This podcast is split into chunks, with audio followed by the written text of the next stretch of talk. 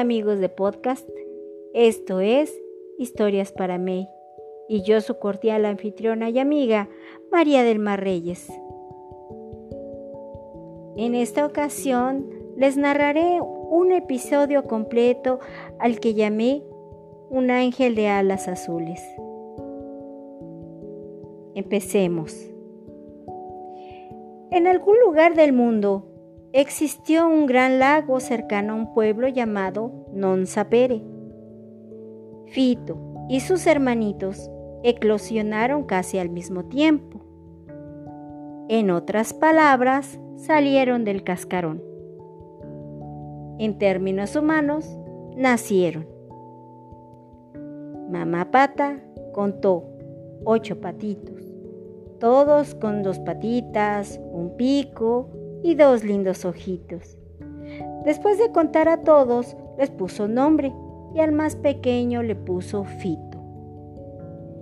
Fito fue el más pequeñito al nacer, pero con los días creció casi tan alto como su mamá y sus alitas ya tenían plumas, a excepción de su cuerpo. Pero como mamá pata trataba a todos por igual, ninguno de sus hermanos se burló de él y hasta sus ventajas tenía jugar con Fito, pues todos juntos tenían grandes aventuras. Podían ir y venir del lago al pueblo vecino sin que ningún humano los molestara. Y así transcurrieron los días y los días se hicieron meses. Todos los patos ya crecidos tenían plumas blancas, a excepción de Fito, a quien sus plumas le salieron cafés, azules, verdes y en el cuello tenía un hermoso collar de pequeñas plumas negras. Y al comparar su tamaño con el de sus hermanos e incluso con el de su mamá, Fito resultaba más alto. Aquí es donde todo cambió. Se acercaba la temporada navideña y mamá Pata les prohibió de manera contundente las correrías en el pueblo. Ya no son unos niños, decía, y los humanos podrían cazarlos para comerlos en las fiestas o enjaularlos como mascotas. Te cuento, el temor de mamá Pata no era tan infundado, pues recordaba el tiempo en el que ella fue pequeña y su colonia de patos grande. Algunos patos emigraban y otros sencillamente desaparecían después de la visita de algún cazador. Pero te cuento, ahora solo vivían en el lago mamá Pata y sus ocho patos. Las noches en Non Sapere, al estar en el hemisferio sur, eran muy calurosas antes del día de Navidad, así que algunos jóvenes del pueblo decidieron acampar cerca del lago, pues allí sería más soportable dormir, pensaban. Y durante el día fueron a levantar casas de campaña. Sobrevolando, Fito se dio cuenta del movimiento y bajó a tiempo de avisar a su mamá y hermanos. Y todos acordaron esconderse en una cueva cercana al lago, cuya entrada se cubría con hierba alta. Madre e hijos, después de llevar alguna provisión, entraron en la cueva y acordaron que Fito sirviera de vigía. El día transcurrió sin mayor problema y, apagadas las fogatas, todos los jóvenes entraron a las casas a dormir, dejando dormir también tranquilos a los patos. Dentro del grupo de jóvenes había un matrimonio con su bebé. Muy temprano en la mañana, la chica salió con su hijito buscando a, los patos, pues se extrañó no encontrarlos cuando llegaron al lago pues ellos eran el único atractivo que había en él. Bueno, no todo es atractivo. Bueno, pero he aquí que la chica ya en la orilla del lago sufrió un pequeño desmayo y soltó a su bebé mientras caía al suelo. Afortunadamente ninguno de los dos salió lastimado por la caída, pero el bebé, curioso y siguiendo el encanto del agua, gateó para meterse en ella. Al principio pudo nadar, pero a medida que avanzaba, el lago se hacía más y más profundo y el niño empezó a manotear asustado. Fito, que volaba sobre el lago, se dio cuenta y voló en picada donde aún se veían las manitas del bebé. Mientras hacía esto, graznaba pidiendo ayuda a su madre y a sus hermanos.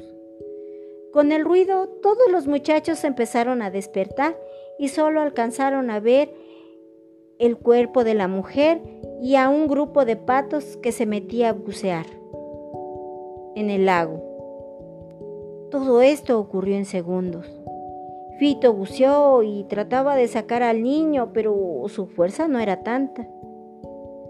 Mamá Pata pidió a todos rodear a Fito en formación e incluyéndose en formación de flecha, sincronizadamente se metieron al agua.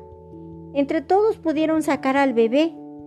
Los muchachos corrieron con la intención de ayudar y vieron a todos los patos rodeando al cuerpo del bebé. Una chica que sabía de primeros auxilios se acercó rápidamente y pudo reanimar al niño. Los patos se quedaron a cerciorarse que el niño estaba bien y cuando éste despertó, al ver a Fito, sonrió y empezó a aplaudir agradeciendo a los patos. La mamá del niño, previamente transportada y acomodada en una de las casas de campaña, al recobrar el sentido salió corriendo por su bebé lo tomó en brazos y notando que su hijo miraba fijamente a Fito, le dijo, Gracias, ángel de alas azules, y extendió su mano pretendiendo acariciarlo. Dudoso y respetuoso de las advertencias de mamá, Fito volteó a verla, quien, y ella aprobó con un gesto el gesto de la muchacha. Al voltear a, al voltear Fito y mientras lo acariciaba la chica, le dijo a mamá Pata, te agradezco. Como madres sacrificamos lo que sea por ver a salvo y contentos a nuestros hijitos. Acto seguido, pidió levantar el campamento y minutos después todos los jóvenes y el bebé regresaban al pueblo.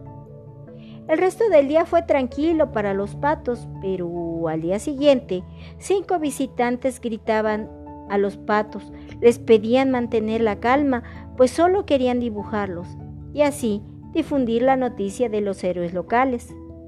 La mamá del bebé iba entre ellos y al verla, los patos se acercaron, posando para el dibujo.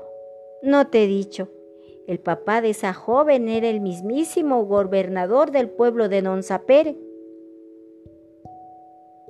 El dibujo se estampó en la bandera y hoy día humanos y patos conviven en paz. No te preocupes, no hay sobrepoblación de plumíferos, pues ellos y nosotros nos parecemos en algo. Siempre buscamos buenos lugares para vivir. Y aunque ahora ya todo se ha modernizado, el hábitat de los patos se respeta. Hoy día, la entrada en la entrada del pueblo podemos ver aún una gran estatua, la de Fito con su mamá y hermanos, con las alas extendidas, como dando la bienvenida a los visitantes tanto humanos como patos. La placa dice, Monumento en memoria al ángel de alas azules y familia. Las madres de Non Sapere les vivimos eternamente agradecidas. Y con esto se termina nuestro relato. Espero sinceramente que les haya agradado, pues va dedicado a esos ángeles que tenemos sobre la tierra y a los que todos llamamos mamá.